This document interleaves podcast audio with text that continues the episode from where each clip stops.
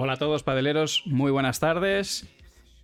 Creo que se escucha todo bien, que esto está todo en orden. Bienvenidos.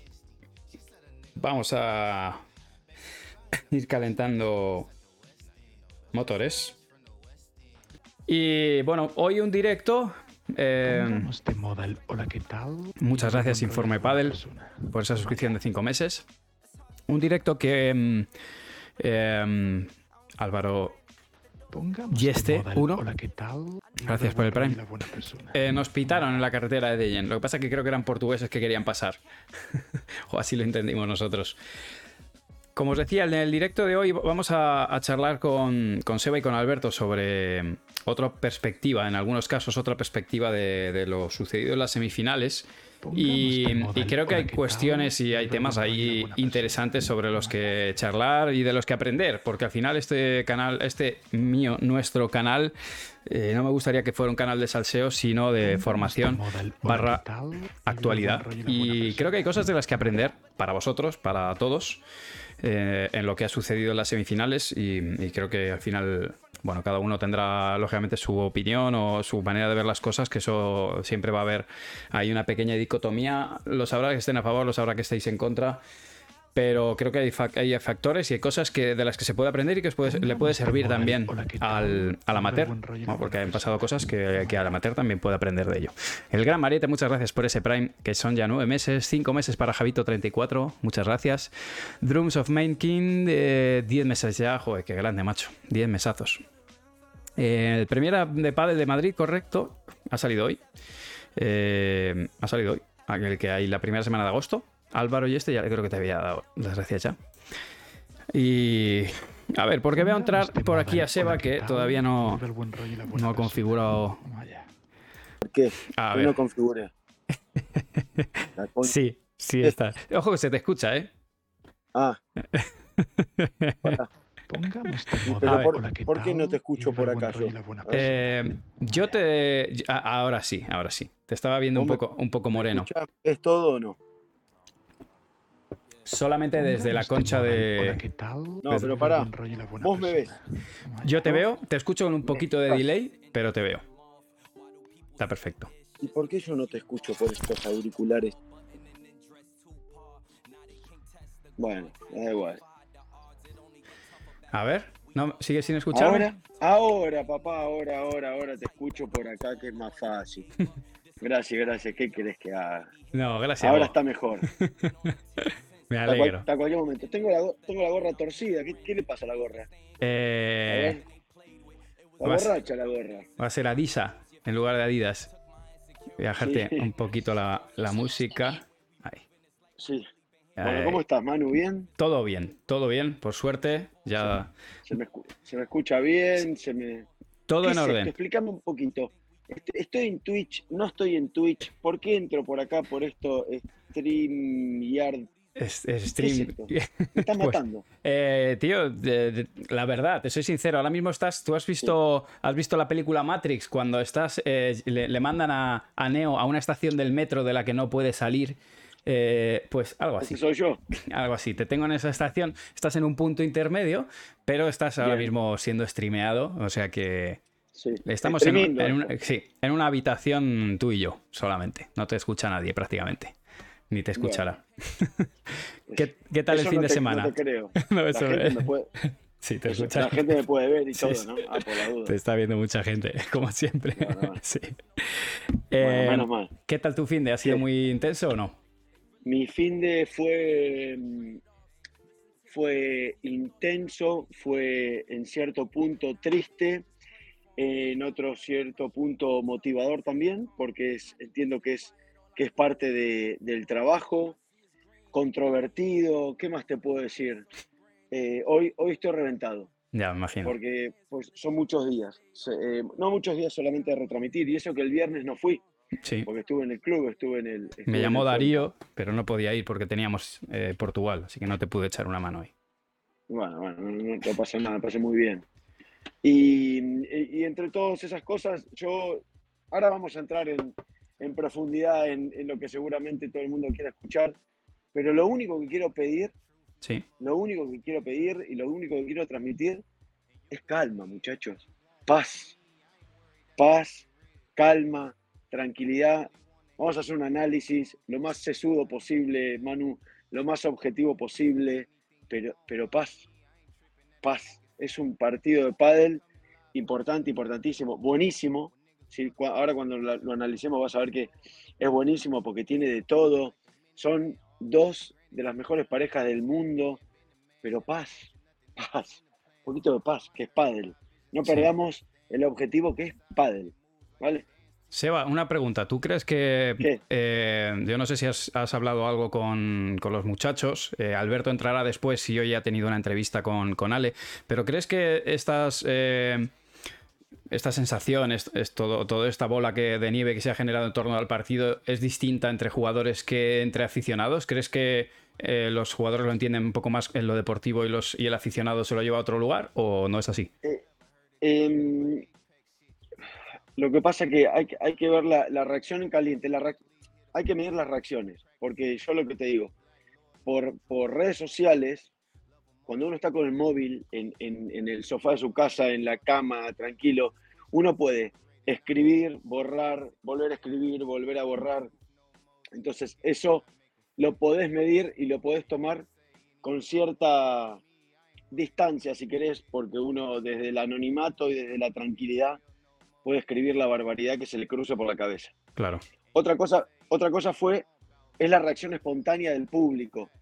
Y esa es la que hizo hablar hasta Albrón cuando, terminó, cuando terminó el partido. Y, él mismo reconocía que, estaban siendo silbados, porque no te estoy diciendo nada que no, que no hayamos visto, que no hayamos vivido, ¿entendés? Entonces, esa reacción espontánea es, es, la, que, es la que creo que, catapulta el escenario que tenemos hoy.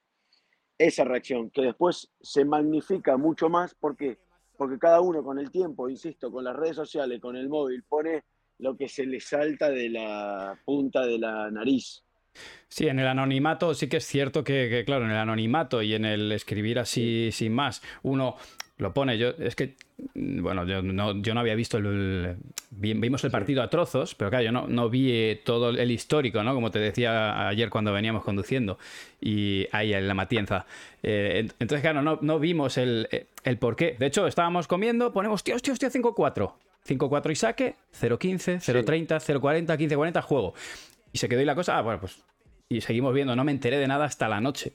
Pero es verdad que, bueno, a partir de ahí ya sí que empezó a, calar un poco. una, una, bola de nieve. Manu, para que tengas una idea, yo lo dije ayer en el, en el video que colgué ahí en, mi perfil y en, en, YouTube. Yo tengo, me quedé hasta las 2 menos cuarto de la mañana. Yo hice el análisis uh, pormenorizado, por pormenorizado, después de haber relatado, eh, no sé, los cuatro partidos del sábado, los cuatro partidos que me llevaron alrededor de unas ocho horas porque la jornada fue extensa, ¿Sí? me quedé analizándolo hasta las 2 menos cuarto de la mañana real. Y el domingo estaba ahí a las 10, 10.30 tratando de contarles las finales lo mejor que puedo, lo mejor, como digo siempre, lo mejor que puedo, lo mejor que sé y, así estuve, pero, pero porque, pero porque, no, no, te, lo digo en serio, porque, porque quiero hacer las cosas a conciencia, ¿entendés? No quiero ser, no, no, no, no me considero tampoco un friki que se sienta y dice, lo primero que se me cruza por la cabeza.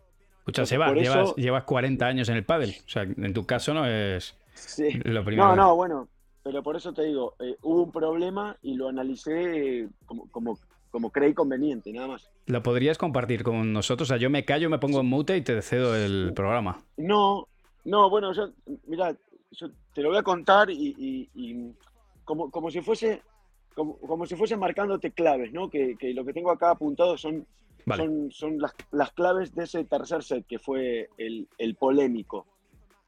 El polémico. Em, cuando termina el segundo set, en el último punto, Alejandro Galán salta y pisa la pelota que hay al lado de la red, al ladito del poste. Justo al ladito del poste. Lo acompaña Oscar Cloqueil caminando por la red y me imagino, me imagino, esto no, lo sé si es cierta, que le pregunta si está bien. Cuando vos saltás y, y una pelota, me imagino que te preguntará si está bien. Y Alejandro Galán, me imagino que también le responde que está bien porque no pide atención de fisio en, eh, instantánea, por decirlo de alguna manera. Si hubiese tenido un problema, hubiese pedido fisio. El partido avanza, empieza ese tercer set y lo que pasa es que mm, en el tercer set, Sancho y Tapia salen como un vendaval, como un vendaval. Y Lebron, y Lebron y Galán salen más apagados, en actitud, en juego y todo. Bueno, tal es así que en, que en escasos minutos se ponen 3 a 0. Pero porque es lo normal que lo que pasa entre dos parejas que juegan tan rápido y tan veloz. Si hay una de las dos, cualquiera sea, que se desenchufa medio segundo, el parcial en el 3-0 era de 12-1. Sí, no habían ganado un, un punto. habían ganado. 12, un punto habían ganado. De, de 13 disputados, 12-1. Salen al cambio en el tercer set. Y en el cambio se, lo- se van los dos al baño, Lebrón y Galán. Están en todo su derecho, Sí. tienen, to- tienen la normativa para eso, se van los dos al baño. Y el tema es que cuando vuelven, Lebrón pide fisio. Ahí tenés un vacío, un vacío legal en la normativa. Sí. Porque la normativa nunca dice dónde tenés que pedir fisio. Si en, el, si en los 10 segundos después de que salís del cambio de lado, si, si en el segundo 89.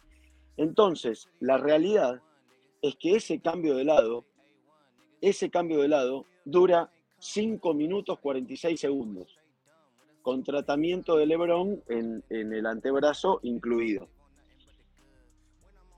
Se reanuda el partido. Se ponen eh, 4-1. 4-1. Y en el 4-1, Galán pide fisio. Y dice, eh, porque se escucha, que se le había aflojado el- la sujeción que llevaba en el tobillo, el vendaje del tobillo. ¿Está en todo su derecho Galán a pedirlo?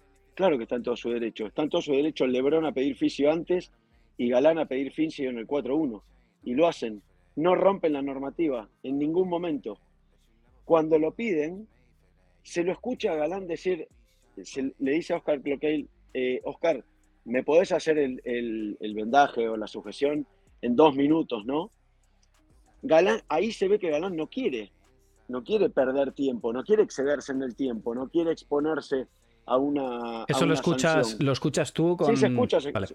Yo y todos si revisamos el, Vale. el partido, porque lo he hecho.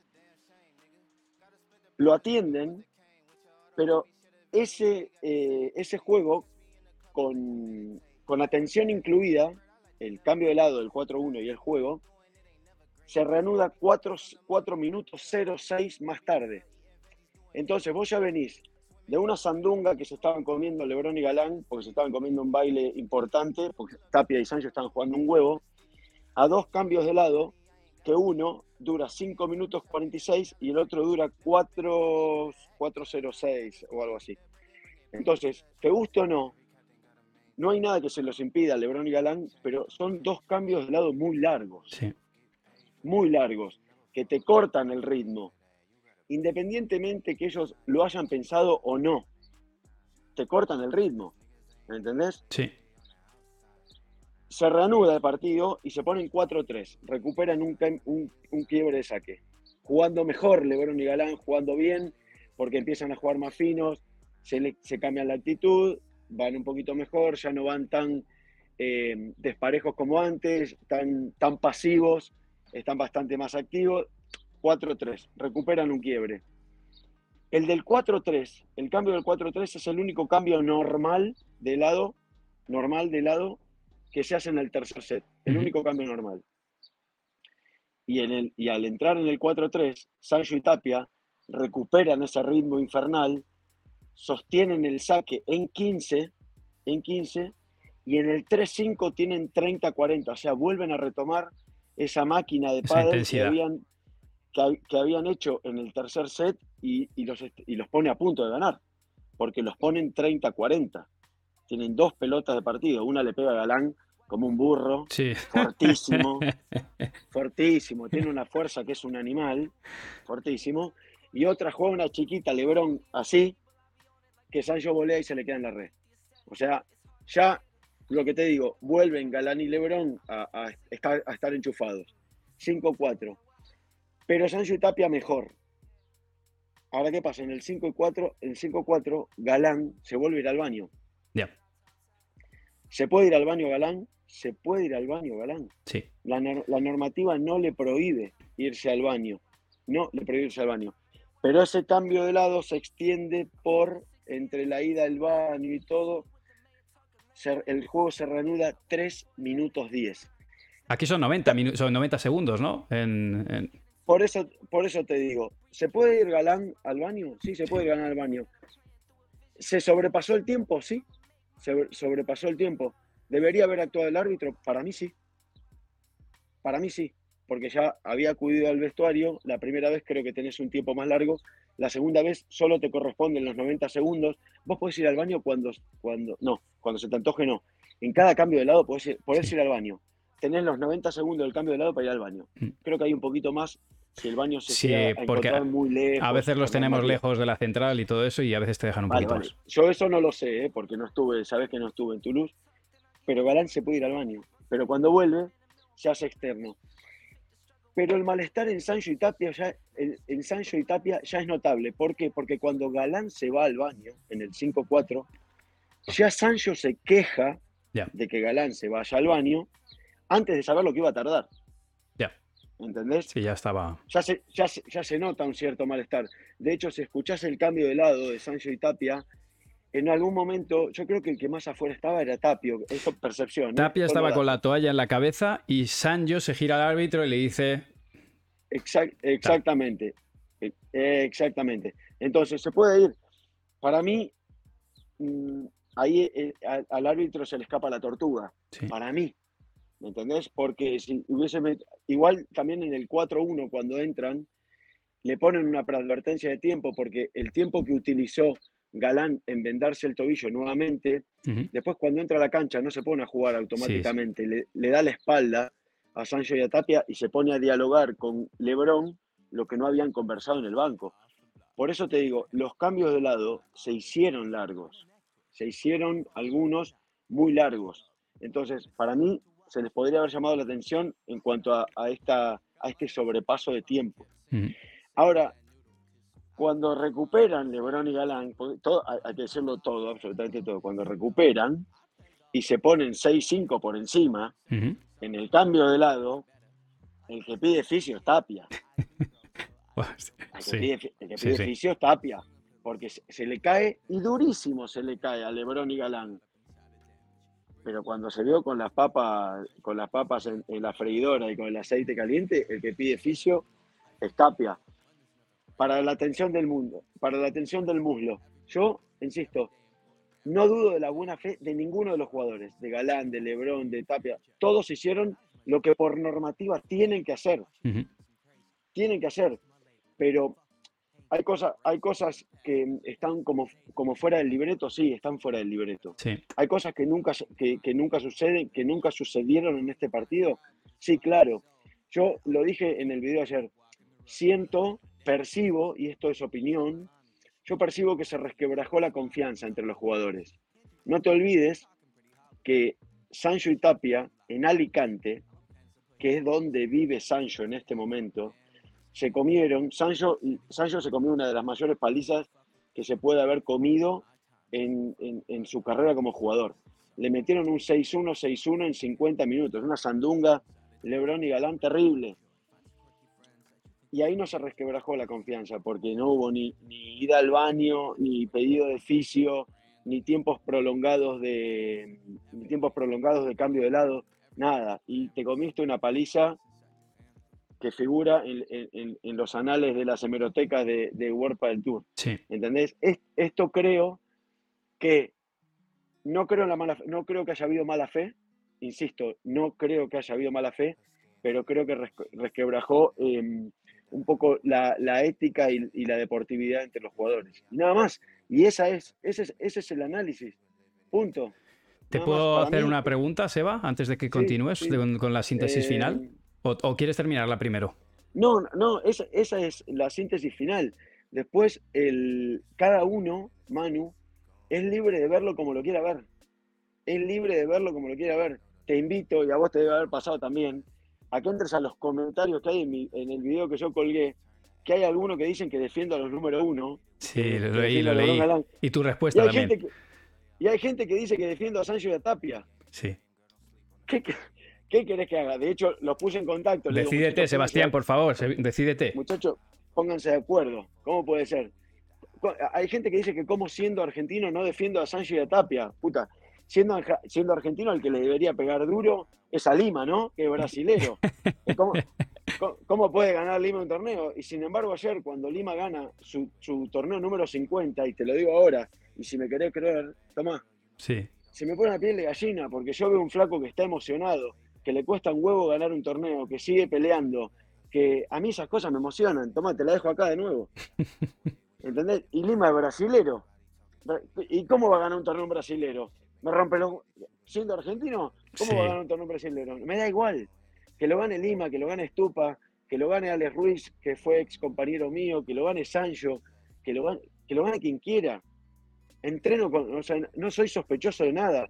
Entreno con Martín Dineno, entreno con Chingoto muchas veces. Voy a la academia de, de Gaby y, y- y de, y de Rodrigo Vide.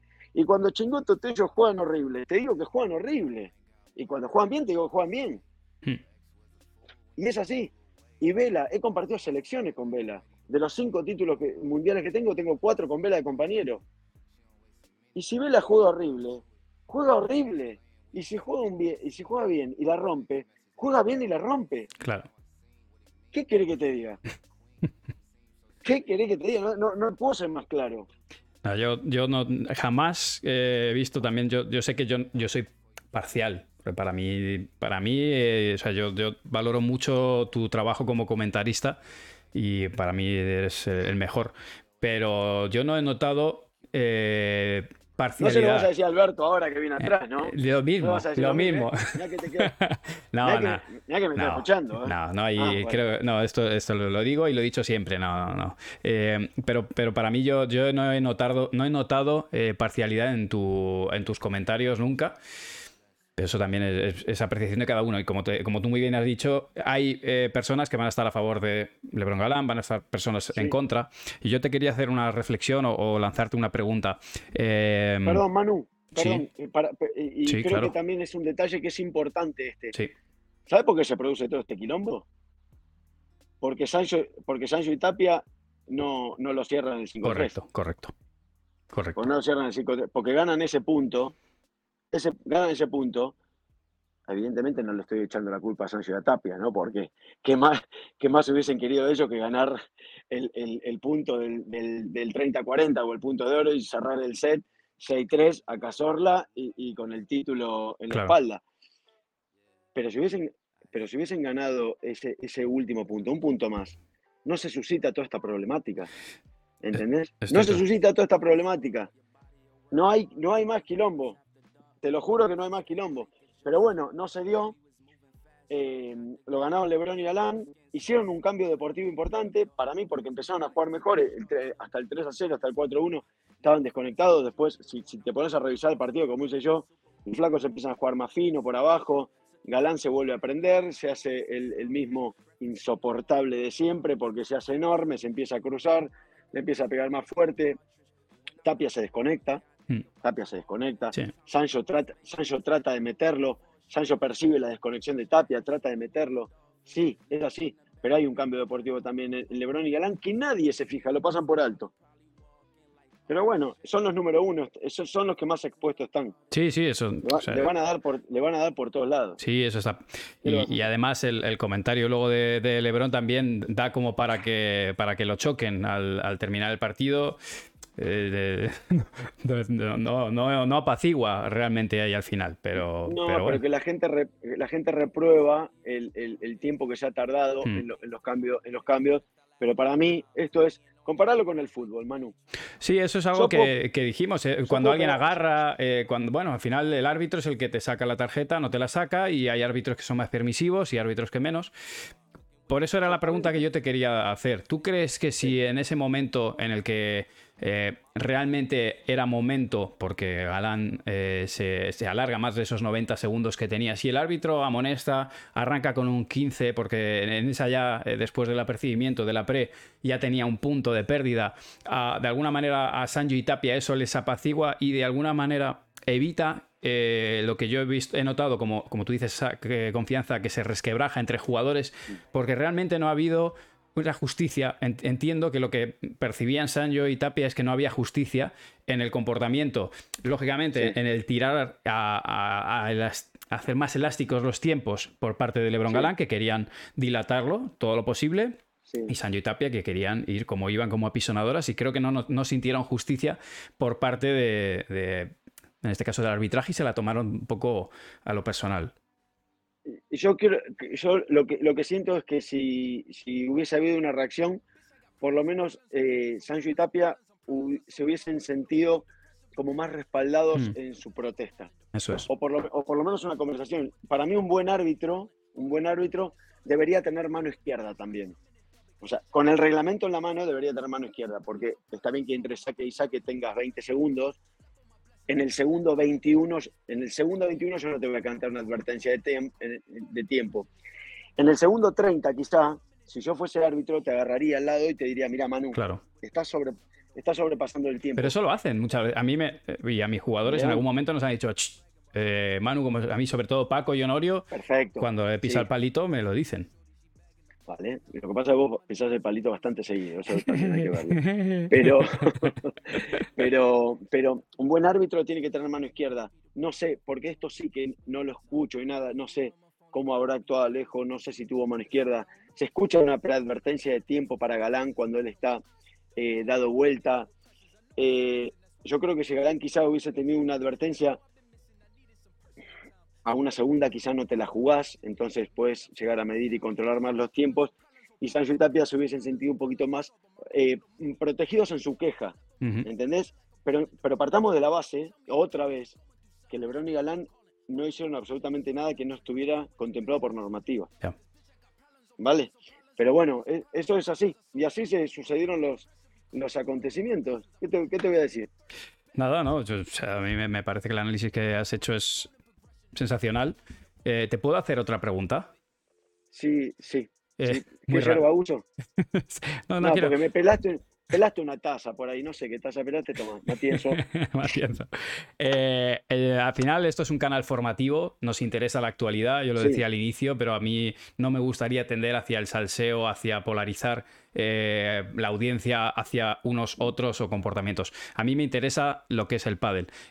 yo creo que todos hemos pasado por momentos eh, a conciencia o no, fortuitos o no, eh, producidos por lo que sea, en los que el ritmo del partido no es el que quieres.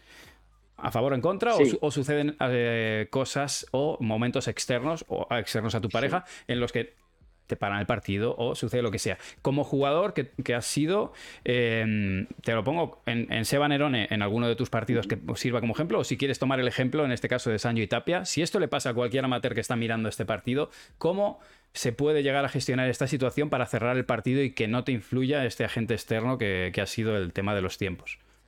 Mira, en la parte amateur, y, si te referís a los torneos amateur, me parece que es muy difícil controlarlo. Mm. Y es muy difícil controlar esto. Yo creo que esto eh, se puede ver mejor en el pádel profesional porque hay un agente externo que es el árbitro que te tiende a tomar el tiempo. En, un torneo amateur es, mucho más, más, complicado.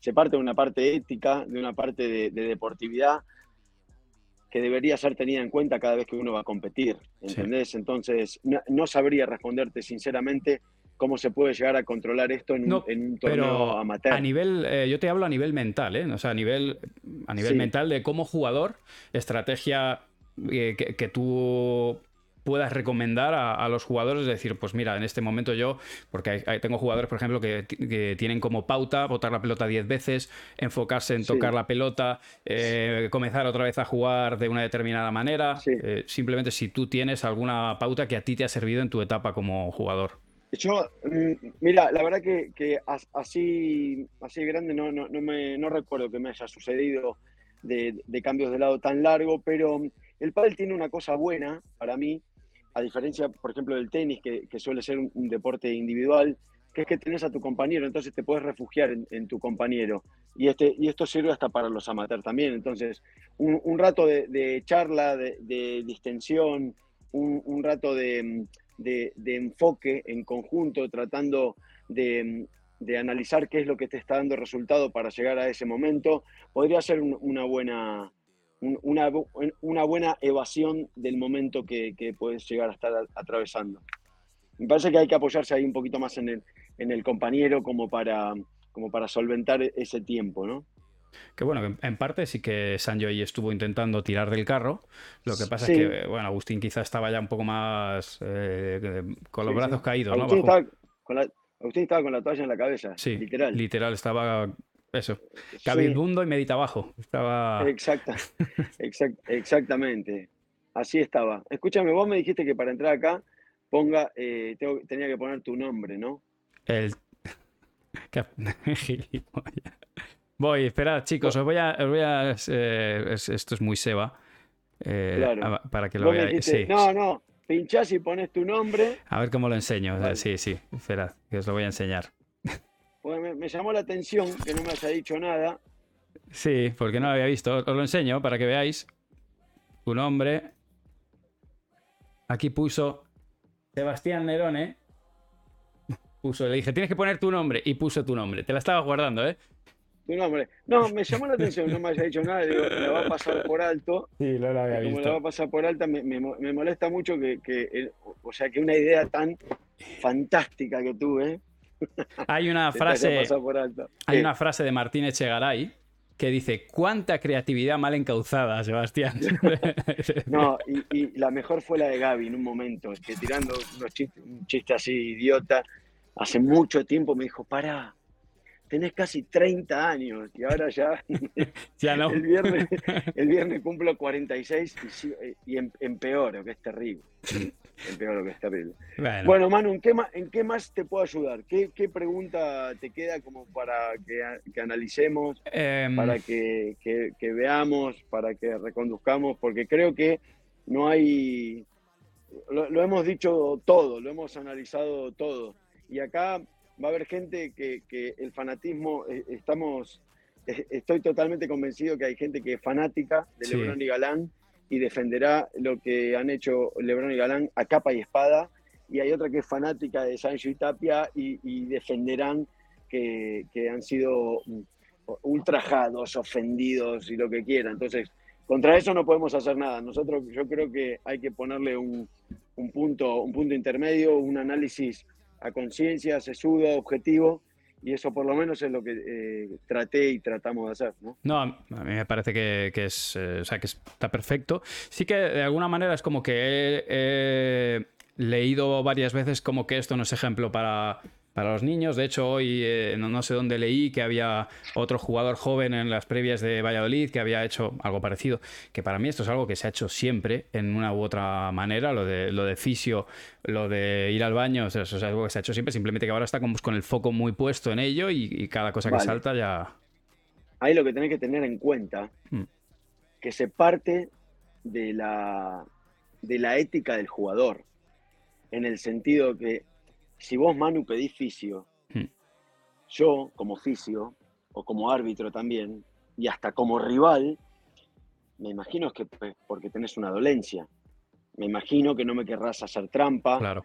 y, y- y querrás sacar una ventaja antideportiva. Yo no tengo por qué creer, no tengo argumento por el cual creer que vos, si en un momento pedís fisio, me, me lo vas a hacer para, para fastidiarme. Está claro. ¿Entendés? Entonces, se parte de una ética deportiva, Está claro. punto. Y, y- y nada más. Y después, cada uno esa ética la manejará como le crea conveniente, pero que se, se parte siempre desde ahí y, y los jugadores, por lo menos, partimos de esa base. Sí, por eso me, me- me dolía un poco la parte que decías de que la confianza de los jugadores se había, resquebra- se había resquebrajado. Eh, que por eso te preguntaba, ¿esto lo considerabas como algo puntual, algo del calentón? ¿Es algo que eh, trasciende No más te- allá? No tengo datos para analizar y nunca lo sabremos. Mm. Claro. Nunca lo sabremos. Nunca lo sabremos y no lo pongo en juicio tampoco. Si, si Lebron se hubiese ido 3-0 arriba, hubiese pedido fisio para atenderse Sí. el antebrazo. O si Galán se hubiese ido 4-1 arriba, no abajo, Sí. hubiese llamado al fisio para que le ajusten el vendaje. Por eso te digo, yo parto de la credibilidad del jugador. ¿Me entendés? Nada más. Pero esos datos no, no los tengo. Ni los juzgo, pues no lo No. quiero juzgar. No, no, está claro. Eh, pues Seba, yo con eso solo, solo te podría pedir, porque hay gente que no le han, puesto ya varias de esta pregunta, si lo puedes explicar, porque tú lo ves mucho en, en- al comentar partidos, ese momento en el que un jugador le pega recto a traer, eh, el otro jugador sale corriendo hacia la red, ve que no llega y hace tac y pega con la, con la pala en la red. Eh, ¿Sabes quién inventó esa pelotudez? no me digas que fuiste tú. Claro que sí.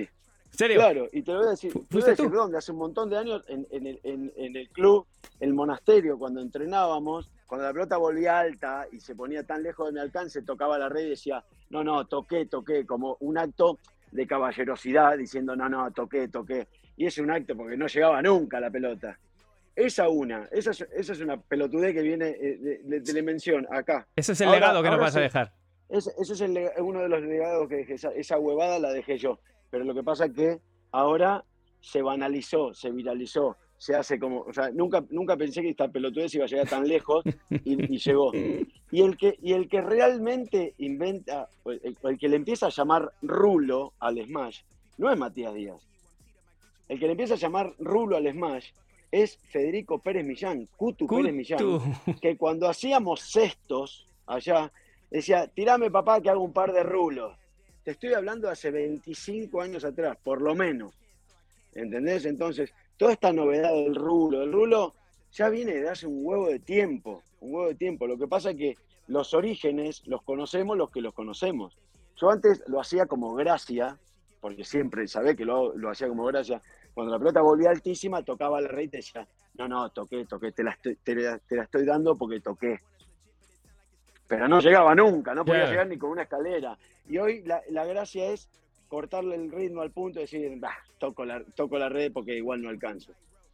Todo empezó como una tontería y ahora se, se, se viralizó. Pero la, la, mío. la consideras. ¿Hasta dónde puede llegar esas cosas? Ah, todo esto que te estoy contando, escucha, eh, eh, lo, lo podés. lo- primero que yo sé que me crees. sí, sí, no tengo, no tengo ninguna duda en estas cosas. Pero, pero segundo, lo puedes confirmar. Lo puedes confirmar fácilmente. Sí. Lo puedes confirmar con Rodrigo Vide, con Gaby Reca, lo puedes confirmar con Cutu Pérez Millán, con Guga Vázquez, con un montón de chicos que, con los que entrenábamos. Diego Cipriano, no sé si te suena Diego Sí, Cipriano, Sí. Fernando Cavalieri, Nito Brea, que, era el, que era el entrenador en ese momento. O sea, todo esto es confirmable, son datos, no es relato. Nada, no hace ni falta. dije, Ni es lo falta. que te digo, son, son datos. En ese caso, bueno, ¿es winner? ¿En ese caso se cuenta como winner o no? En ese caso, que es una buena pregunta, ¿eh? yo no sé si es winner del que le pegó o error no forzado del mamerto que toca la red, Por eso, por eso. pero, pero yo, yo lo contaría como winner del que le pega. Hay que hablar, a ver, con el que hace las estadísticas, a ver, a ver qué es lo que anota.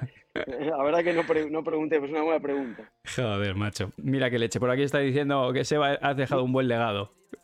¿Viste? Una, una estupidez. Es que yo lo empecé a hacer como una gracia y hoy cualquiera que le pegan y te la traen alta, hoy te toca la red. Como diciendo, va, total, si el smash. O sea, ¿le Da igual, consideras, ahí te toca ¿lo consideras eh, falta de etiqueta? Hoy, hoy, hoy, hoy Rosa, lo, lo que yo, lo que en su momento empezó como una gracia, hoy me parece más que rosa el, el, el desprecio por el smash rival. Sí. Me, sí, me parece que rosa el desprecio por el smash rival. Es como que no, no Le dejarle, tocarle- no dejarle que termine su, o sea, bueno, lo- su acción, ¿no? Le- Limpia. Le eh, le- claro, exactamente, le tocas la red. Me- me- hoy me parece, viéndolo y analizándolo objetivamente, mirando la cantidad de partidos que veo, me parece más el desprecio, a- pero, pero cuando empezó, te, te aseguro, te lo juro por Camila y por Valentina, que nunca empezó. Hoy me parece más un desprecio por el más rival que otra cosa. Sí, puede ser, puede Pero ser. bueno. Pues rollo, no, no me lo- Vos- por aquí están vos- diciendo, Miquel dice, no, no me lo ganas tú, te lo, te lo doy yo, lo, lo fallo yo. Exactamente. Vos, vos, claro, lo que pasa es que eso es, es lo que hacía yo, pero como una gracia, Sí. ¿entendés? Pero vos, vos lo ves así o soy el único que lo Sí, ve? yo, yo lo veo ensuciar. Es una acción en la que tú ya tienes poco que hacer. Tú ya no, Nada, no, te intervienes. No, intervienes y al intervenir lo que estás haciendo es cortar la limpieza del tiro que has hecho. Es como, bueno, que el punto acabará cuando vote. Y tú lo acabas antes como diciendo, no, no, me voy antes de la pista incluso. O sea, puedes tocar e irte de la pista, que haya un jugador que lo hace. Hace tac y se va. En plan, no, no, Sí, no me sí, lo ganas me- tú, me voy yo. No me echas, me voy yo. Por eso, nu- nunca, nunca pensé que iba a terminar así. No, no, te juro, Manu, que no voy a hacer más tonterías. Ten cuidado porque hay otras cosas que muy graciosas también que pueden empezar a. Se puede empezar a regularizar. Bueno, eh, Bueno, bueno. Seba, nada, solo agradecerte tu tiempo, ha sido Eh, súper interesante. Nada, espero que haya sido útil. Sí, Espero, espero que hayamos otorgado un poquito más de, de claridad o objeti- objetividad a lo que hemos, hemos hecho y poco más. es muy valiosa porque al final es un punto de vista de, de alguien que ha estado como jugador. Ahora comentas prácticamente todos los partidos y algo de experiencia, algo, de pádel sabes, o sea que nada, sú- súper interesante. Seba, un abrazo Gracias, de toda la comunidad y te estarás en YouTube en un, en unos, en un ratito, media hora, tres Sí. cuartos, lo subo a YouTube recortadito, que ha habido algún problema con los anuncios y así la gente lo ve cómodo, ¿vale? Sin ningún problema. Gracias a todos los que están por ahí. Un abrazo muy fuerte y nos vemos el viernes. Mira cómo hago, mira, mira- mira cómo me despido, mira. Hasta luego, Mari Chao, Carmen. muchachos. Adiós, Chao. gracias, Manu. No, a vos, chao. Bueno. Vamos allá. Pues por un lado ponemos. Eh, A ver qué opináis. Os voy a poner aquí. Esto está ok. Ta, ta. Ahí lo tenéis. Eh, decidme si la veis y votad. Votad, insensatos. Vale. ¿Quién es responsable de esta situación? ¿Lebron Galán, Tapia Sanjo, arbitraje o redes sociales? De momento va ganando el arbitraje. ¿La Puma de Momo o la Quickma de Ivancito? Pues depende, muchachos. Depende de para qué. ¿Vale? Vale, por aquí tenemos a Alberto. ¿Qué tal, Albert? ¿Qué tal, Manu? Pues muy bien. Bienvenido. Estoy aquí. ¿Me oyes bien? Que Yo- estoy. Es que he venido y lo primero que he hecho, he entrado por la puerta de mi casa y me he sentado. No te preocupes. Te escucho fantástico. Y Pongamos le estaba pasando aquí a la hola, ¿qué audiencia. ¿Quién consideraban responsable de esta situación? Ese, eh, eh, supuesto Lebron Galán, Tapia Sanjo, eh, opción A, Lebron Galán, opción B, Tapia Sanjo, solamente un 1% de los votos, por cierto, para Tapia Sanjo. Arbitraje, de momento ganando con un 65% de los votos, o a las redes sociales con un 7%. Y ahí están eh, votando la gente. A ti no te voy a poner voto todavía. Pero bueno, luego hoy, hoy sé que vas a tener. Bueno, lo primero te voy a dar, te voy a dar paso. Si vemos que está. Ya estás, ya te, ya te ve la gente. Eh, primero agradecerte que estés aquí. Muchísimas gracias. Sé que tenías hoy un día súper intenso y, y estás Sí. haciendo contenido a saco. Pero bueno, es, me parece interesantísimo lo que estamos haciendo hoy. eh, las dos versiones. La parte de Seba, que ha hecho un análisis muy de. desde el punto de vista, por supuesto, de comentarista, pero, pero también con ese bagaje que él tiene de haber sido jugador, entiende el, el punto de vista que pueda tener uno y otro. Y para no contaminarte, no te voy a hablar de él, lo verás después en YouTube cuando te dé la gana. No me das pistas, ¿no? No te doy pistas para que tú saques ahí. eh, y, y bueno, me interesa mucho también la parte tuya, porque al final tú estás comentando un montón de partidos eh, en el circuito Premier. eh, lógicamente te empapas de todo lo que pasa y es muy interesante. Además, hoy has, has, eh, has tenido podcast, has tenido cosas y, seguro que, bueno, pues que puedes aportar Sí. eh, cositas. Bueno, Cositas. eh, eh, empezam- empezamos por el final, si quieres. Sí. Eh, he tenido podcast, el podcast para el club eh, sale los martes, Mm. pero en este caso, eh, pues teníamos a Ale Galán, nos ha concedido una entrevista, eh, no sé si decir en primicia, porque hemos sido los primeros en cerrarla, pero bueno, también sé que mi compañero Jesús Mata de Marca eh, ha publicado una entrevista con él en papel, cosa que creo que habla bien de Jesús, por, por otro lado. Eh, pero bueno, animo a todo el mundo a que pueda escuchar mm, qué tiene que decir Ale Galán sobre todo esto. Hemos ¿Dónde estado la hablando con él tenemos? unos 20 en Padel Club. está en Spotify, Pero en ya, Apple ya está Podcast. ahora. Ya está. Vale, Sí, Ryu, porfi, cuando tengas que- un puede- segundo, ¿nos lo puedes poner aquí para que la gente la escuche después de esta entrevista, por favor? Con tu permiso. Puede, puede que en algún servidor targa- tarde un poco más en caer, que ya sabes cómo funcionan estas cosas, pero vamos, en Spotify, por ejemplo, sé que está ya. Eh, y ya, yo creo sobre todo lo interesante al final de esto es eh, poder conocer la versión de uno. Conocemos la versión de, de Sancho Gutiérrez, uno, porque eh, la expuso en banquillos, fue el primero en, ¿no? en poner la, la voz de alarma o en señalar que estaba ocurriendo eh, in situ en el propio partido y además ha, concedido una entrevista a Isaías Blayota en Diario Le, que invito a todo el mundo a leer, por supuesto, que, creo que también habla muy bien de Isaías en este caso. Eh, y, creo que está bien conocer cuál era la versión en este caso. Pues no sé si del protagonista por antonomasia, pero sí que creo que probablemente del hombre sobre el que más se, ha puesto el foco en todo ello. Que la gente eh, si puede la escucha, evidentemente, que a mí me viene muy bien, no voy a ser hipócrita, eh, Y, que saque, y que saque sus conclusiones. Pero creo que se ha, emitido un juicio de valor en todo esto. Lo primero que me llama la atención es que se ha emitido un juicio de valor sin conocer qué, había ocurrido eh, en realidad o, o los porqués o cómo lo habían vivido ambas partes, sino que al final tenemos un prisma de la realidad y a partir de ahí generamos una opinión que es eh, la realidad en sí, ¿no? Y creo que eso suele ser injusto.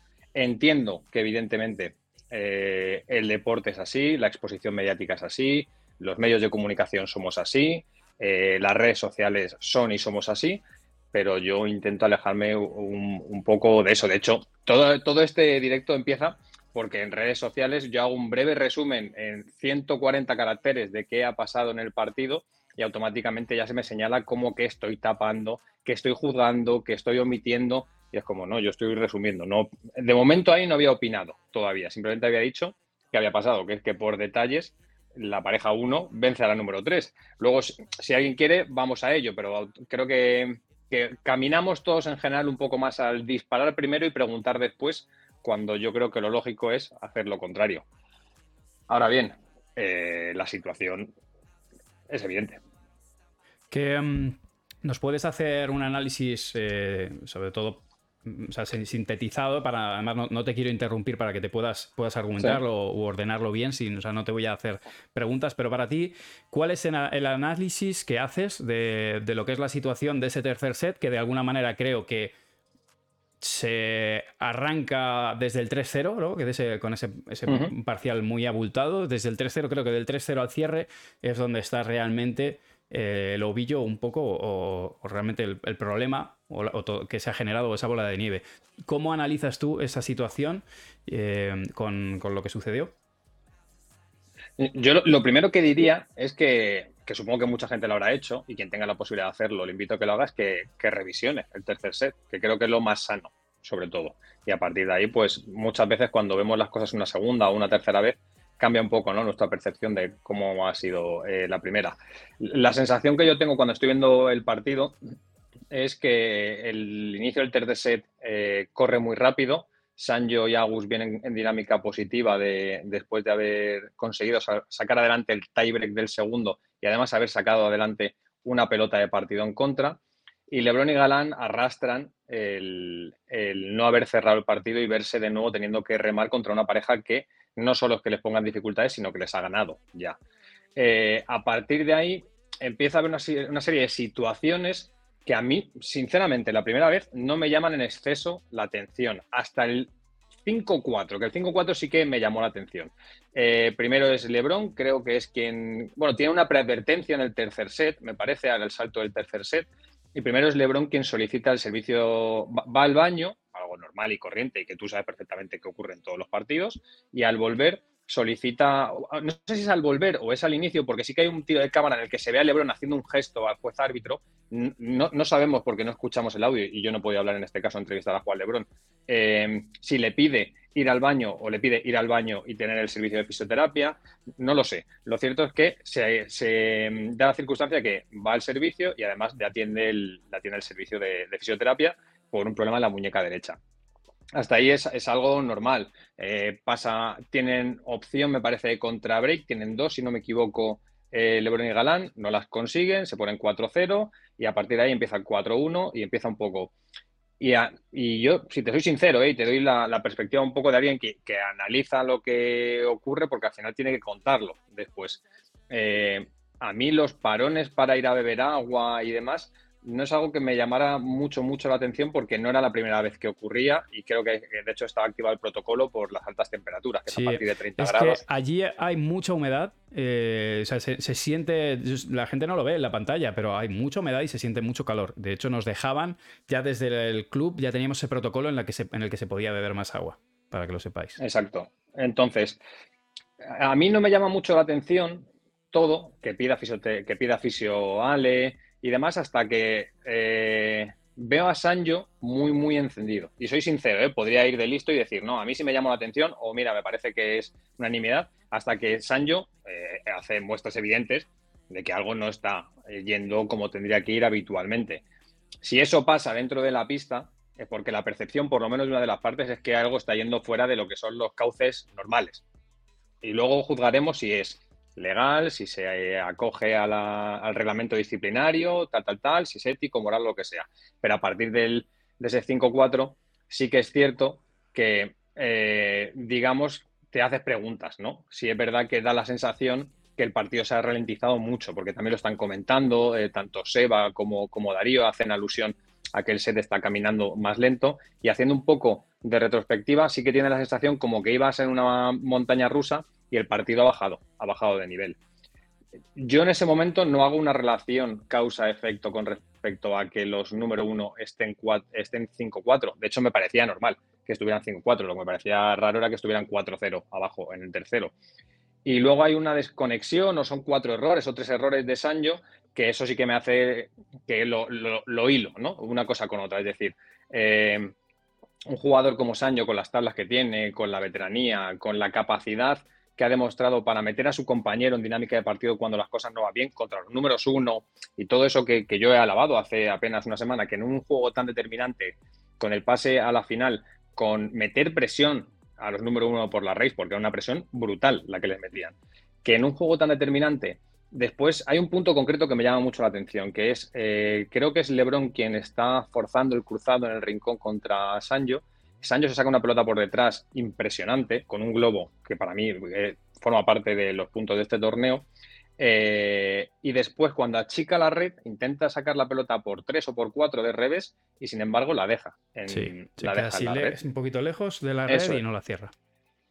Y ese es el segundo, el tercer error, algo así. Es, decir, son una serie de concatenaciones, de, de, concatenaciones de errores que son atípicos en Sancho que sí que te hacen pensar en, acordarte, ¿no? Te hace un poco como volver tres, cuatro minutos atrás y pensar en lo que había pasado eh, en banquillos. Pero ya te digo, a mí hasta ese momento no era quizá a lo mejor es torpeza mía, simplemente, pero a mí no me había llamado especialmente la atención que todo estuviera yendo eh, lento, o por lo menos el motivo. Si es verdad que en ese momento ya sí que digo, es verdad que la sensación es como que el juego, eh, los tiempos, todo va mucho más tranquilo, pero a lo mejor a mí se me escapó, eh, al resto no, y resulta que tenemos, no sé, eh, la visión sesgada a lo mejor, yo es que también supongo que tengo la visión sesgada realmente, porque como me dedico a, hablar mucho de pista y demás, pues a lo mejor eso me lo pierde, me pierde un poco el contexto. Pero ya te digo, a mí no, no me llamó la atención. Y si te soy sincero, eh, yo pensaba, y hablándolo por un chat de, de, la, de la radio, cuando de estos paddle, cuando acaba el partido, para mí lo llamativo del encuentro son las declaraciones de Lebron. Sí. De final del partido. De hecho, yo pensaba que sí iba a hablar de eso. Que era como, bueno, pues Juan, es cierto que le están silbando, que le están pitando. Los pitidos, si alguien ve el tercer set, vienen de antes, no vienen de es que Además, eso enciende todavía más eh, esa declaración, a, mí me parece, porque da las gracias al público y luego, y luego enciende al público. Que de alguna manera es mm. como que no, no, ayuda a conciliar. Entiendo que también que cuando estás caliente ahí en esa situación, pues claro, la, la, manera de verlo de Juan, pues es, él tiene, la vez lo ve desde un lado, de la misma manera que del otro lado Sanji y Tapia lo ven de otra forma, cada uno tiene su vivo. Yo, yo, pensaba, yo, pensaba, que eso era lo que, iba, lo que iba a llamar la atención y lo que los periodistas íbamos a intentar centrar el foco, que la opinión iba una vez más a, ir a por Juan Lebrón y sin embargo cuando empezamos, cuando empiezo a ver eh, stories, comentarios y, demás, eh, me, sorprende un poco, no por el hecho de que no me hubiera llamado ya la atención, que me llamó la atención, eh, quizá a posteriori, eh, sino la dimensión que cogía en apenas minutos. estamos hablando de que no sé a qué hora acabó el partido, pero vamos, te diré que yo me puse a. Era sábado, no tenía que currar y me puse a currar, mm. básicamente, porque había cosas que hacer. Entonces sí me sorprendió la dimensión que cogió todo.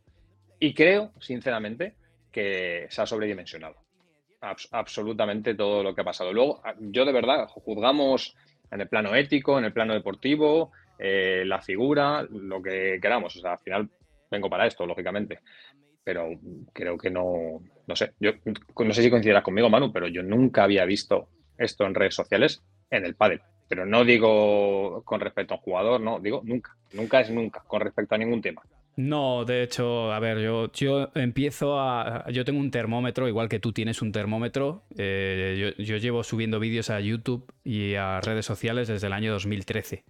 Y, y el, lo que empezamos a, te, a sentir, o, o, los números que empiezo a ver cada vez que subes un tema candente, que trato de no hacerlo, pero hoy en el, en el vídeo, o sea, me lo pidieron tantas veces que ya en el blog de esta mañana, que no tenía nada que ver, ya puse, oye, hablaré esta tarde, estaros atentos porque hablaré esta tarde. Y la, y la reacción de la gente, o sea, es que la gente está eh, acercándose al pádel de una manera muy similar a la que se acerca a otros deportes, mmm, como el fútbol.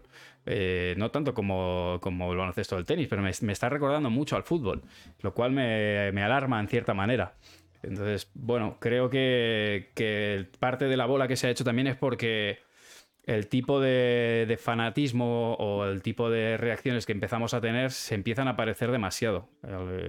Eh, algo está en responsabilidad de todos también intentar normalizarlo, jugadores incluidos, entrenadores, me incluyo, eh, comunicadores y todos, intentar normalizar esto porque.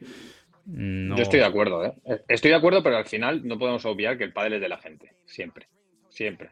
Eh, el pádel, cualquier deporte, pero al final, como aquí de lo que hablamos de pádel, el pádel es de la gente y la gente es quien consume tu canal, tus contenidos, los míos, mis piezas, las narraciones, eh, las camisetas de los jugadores, las palas, y si, lo, y si la afición se aleja de X, como mm. pasó antaño, porque tú ya viviendo esto mucho más que yo incluso, eh, la brecha que había antes con el padre profesional era abismal y sin embargo hemos conseguido los últimos años entre todos que se acerque cada vez más el, amateurismo al profesionalismo. Entonces, si alejamos el profesionalismo del, del amateurismo, nos va, a, nos va a ir mal a todos. Eso mm. es una evidencia. Y, pero estoy de acuerdo contigo. Yo no, y de hecho, yo he escrito sobre esto hace unos cuantos años y me cayeron varios palos por una cosa que ocurrió en IFEMA, si no me equivoco, en sí, un máster. Pero, sí, sí. Bueno, yo eh, no, intentamos, en, en, por, para los que estáis escribiendo, no, no normalizo ni justifico, ni, mucho menos, porque lógicamente, de hecho ya os lo he dicho, ¿no? para mí es un error, entre comillas, de pasividad arbitral. Creo que si el árbitro, eh, y como en todos los deportes, y todos, y, no digáis que no, porque incluso los que vais o vamos de que somos éticos y morales cuando jugamos, en algún partido eh, hemos estado al límite con algo. Con algo. Y hay veces que te, te, pasa si el árbitro te amonesta o no te amonesta. En este caso creo que es un error arbitral. Eh, es un error de, de, Galán, que se toma más tiempo del que debía. Tendría que haber sido amonestado correctamente. O sea, creo que cada uno tiene su responsabilidad. Por eso os ponía antes cuatro, cuatro cuatro pilares que tienen responsabilidad en todo esto. El, primero es eh, Galán, Lebron y Galán, los primeros, porque alargan tiempos, porque efectivamente ralentizan el partido. Eh, era lo que estaban buscando.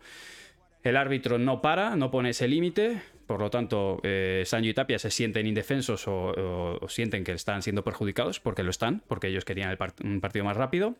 Luego el error arbitral los deja en cierta manera indefensos y, y, luego por otro lado la bola que se hace en redes sociales eh, porque ya pues hace cinco años la gente no se metía, no conocía tanto a los número uno ni a los número dos y tal y ahora pues nos, nos metemos ahí y, y, decimos burradas y cada uno expresa su opinión y entonces empiezan a hacerse cada vez ¿Es algo normal? Bueno, eh, pues puede ser eh, que sea algo normal en los deportes que crecen. A mí no me gustaría sí. que se normalizase. Man, pero Manu, Manu, es algo normal. Y, y, lo sabes, y lo sabes perfectamente sí, sí, como lo sé yo. Es, es, es, algo normal. Lo que pasa es que cuando eres el número uno, mm. tienes más exposición y todo lo que haces tiene más trascendencia que si lo hace el número 71. Mm. Es, es evidente y por eso, independiente, hay una cosa que yo creo que todo el mundo tiene que entender, eh, incluidos los protagonistas, independientemente de que sea premeditado o no, de que haya intencionalidad o no, de que sean conscientes o no, las cosas no solo son lo que son, sino también lo que tú emites, trasladas o parecen. Mm. Y si hay tanta gente que así lo ha percibido, es obvio que algo bien no sí, sí, está claro. Es, es, es, obvio, e, eso es obvio. Luego entraremos a debatir si hay intencionalidad, si está premeditado, si, se han regocijado en hacerlo o no. Pero cuando hay tanta gente que percibe que es una situación anómala y que, y tú has estado jugando con el tiempo, algo no has hecho bien, porque si no has hecho eso, Desde luego el resto sí lo ha percibido así, con lo cual tu forma de eh, abordar los tiempos, el paso por banquillos, el servicio, desde luego la próxima vez yo, por lo menos, y, si Alejandro Galán y Juan Lebrón fueran mis amigos, yo les recomendaría que no lo hicieran igual. Eso desde luego. Pero esto es normal. Esto es normal en el pádel, en el pádel es normal, esto es normal en otros deportes, porque pasa, es raro en el fútbol, por ejemplo, sé que es un símil difícil de, coger, pero, para, que, se me entienda, en el fútbol cuando tú vas 1-0 en el minuto 88, lo que haces es jugar en pasivo y empezar a jugar a las cuatro esquinas y perder tiempo, por ejemplo, ¿vale? ¿Es, legal? Por supuesto. ¿Es ético? Habrá gente para la que no, porque esto es un espectáculo y va en contra de los principios del deporte que se trata, ¿no? En el baloncesto, tres cuartos de lo mismo. ¿Cuántos equipos apuran el tiempo o empiezan a jugar con faltas personales para que corra el marcador? Entonces, es algo, diría, que va relacionado directamente con el profesionalismo. Eh, yo le preguntaba a Galán hoy en el, en el podcast que será premeditado. Que creo que es la pregunta. La pregunta es: ¿es premeditado? Sí, porque salen con Mariano, en un momento salen con Mariano al baño. Sí, de, hecho, él sale con Mariano, me, me dice en el 5-4 y lo, y lo que me dice es que sale porque necesita a alguien que le, que lleve el tiempo para no tardar más de lo que eh, es reglamentario, con lo cual también me hace percibir que tiene la sensación de que los tiempos no están siendo los normales él dice que no es premeditado. Yo creo que en el caso de Alejandro Galán y creo que de la mayoría de jugadores profesionales, por ellos habla su trayectoria profesional, no un partido. Esa es mi opinión. Con lo cual, ajusticiar en este caso a Galán, a Lebrón, pero especialmente a Galán, porque creo que es el máximo protagonista de todo esto, por lo que ha pasado en un partido y leer las barbaridades que se han leído en redes sociales sobre eras mi ídolo y ahora eres un traidor y eres la antítesis de la deportividad y demás, a mí desde luego me parece que es bastante, bastante distante con lo que, con lo que debería ser el poder ponderar a un deportista profesional.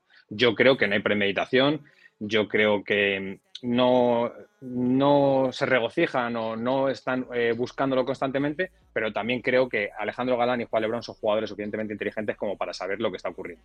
sí, yo te marco un detalle por el cual a mí sí me parece que son conscientes, y es que después de la parte que piden de fisio, eh, Galán apura 50 segundos antes de comenzar cuando ya habían estado, creo que eran tres mm. minutos y pico en banco. Y tú sabes, eh, nosotros sabemos cuando estamos en pista, tú sabes cuando esto se está dilatando, porque lo notas, porque lo sientes. Y, o sea, yo, yo sí sé que tengo la sensación de saber que ellos están eh, dilatándolo. No sé eh, si sabían en qué límite, porque a lo mejor puedes tener una sensación diferente cuando sales del pabellón y tienes que ir al baño, que te queda lejos, etcétera, etcétera. Pero yo sí que tengo la sensación de que ellos están dilatando los tiempos al máximo posible y utilizando todas las herramientas, ojo, legales. Hasta, Eso es. Hasta que eh, en el caso de Galán se excede dos veces. Pero, pero, pero fíjate, pero fíjate, Manu, yo, eh, yo le preguntaba a Galán por ello y él me dice que ha hablado con, el estamento arbitral de Vuelta del Tour, le dicen después del partido que han chequeado ese tercer set y que no hay nada que salga de los límites ni que sea punible. Quiero decir, que el propio Galán, viendo la que se ha formado, eh, se interesa por lo que ha pasado. Y no estoy justificando a Galán, ¿eh? yo digo lo que me cuenta él. Y, lo, que le dicen desde World del Tour en este caso es que no hay nada punible, no hay nada sancionable y que todo entra dentro de la normalidad siempre y cuando tú lo sabes, tú estás en los banquillos. Yo al final estoy, eh, cuando narro, estoy mm. muy arriba y muy lejos. Pero es normal dilatar los tiempos y apurar. Y, y, está el jugador que aprovecha y sale para secarse, el que coge la pelota y la coloca. Y no... Pero es que es normal, si son cosas que son intrínsecas, como decía, al, al propio deporte. Que sean tantas en un corto espacio de tiempo es lo que hace que sea llamativo? Por supuesto, porque tiene probablemente un impacto directo, bueno, probablemente no, tiene un impacto directo en que ralentiza el juego. Eso para mí es causa-efecto de que Galán y Lebron mm, revierten el tercer set por ello. Yo no suelo jugar al pádel ficción, yo. Y es una cosa que intento prohibirme porque, eh, por profesión, probablemente.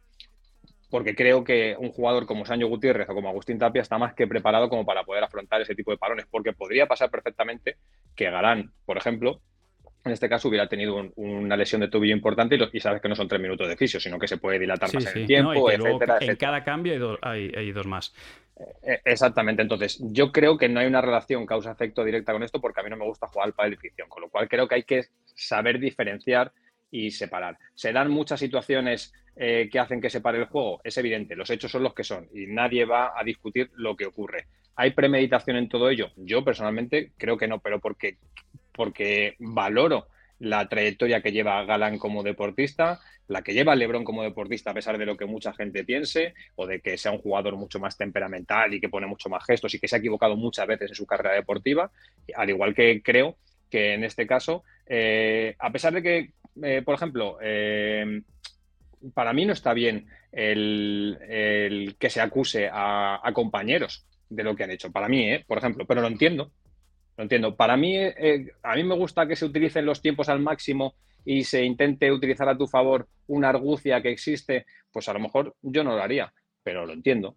Sinceramente, es que no entiendo. O sea, intento ser un poco empático con todo esto y no, no intento, seguro que hay mucha gente que piensa, lo está justificando y, no, simplemente es que creo que hay que normalizar según qué cosas, hay que alejarse de las opiniones yo no soy quien para decir lo que tengo que opinar la gente, ¿eh? vaya por delante, pero creo que hay que alejarse de, los extremismos. Y no sé, a mí, tú habrás hecho como yo y te habrás mirado los timelines, los feeds y demás de los jugadores de World del Tour y demás, y pocos son los análisis más o menos normales con respecto a lo que ha pasado todo tiende al hate absoluto, todo tiende al eras mi deportista favorito y ahora eres no sé qué, eh, y luego ya faltas de insultos que evidentemente no tienen ningún tipo de cabida, no en el deporte, diría que en la vida en general, pero eres un payaso, eres no sé qué, no sé cuánto. Entonces, claro, eh, yo creo que darnos todos, es que vivimos una época, con perdón, jodida para estas cosas, eh, porque el foco es tan grande y todo se mira tanto al detalle que que puedo entender que, pase eh, en cierta medida todo esto. Y por eso creo que, es la premisa número uno, es independientemente de que se haya hecho bien, no se haya hecho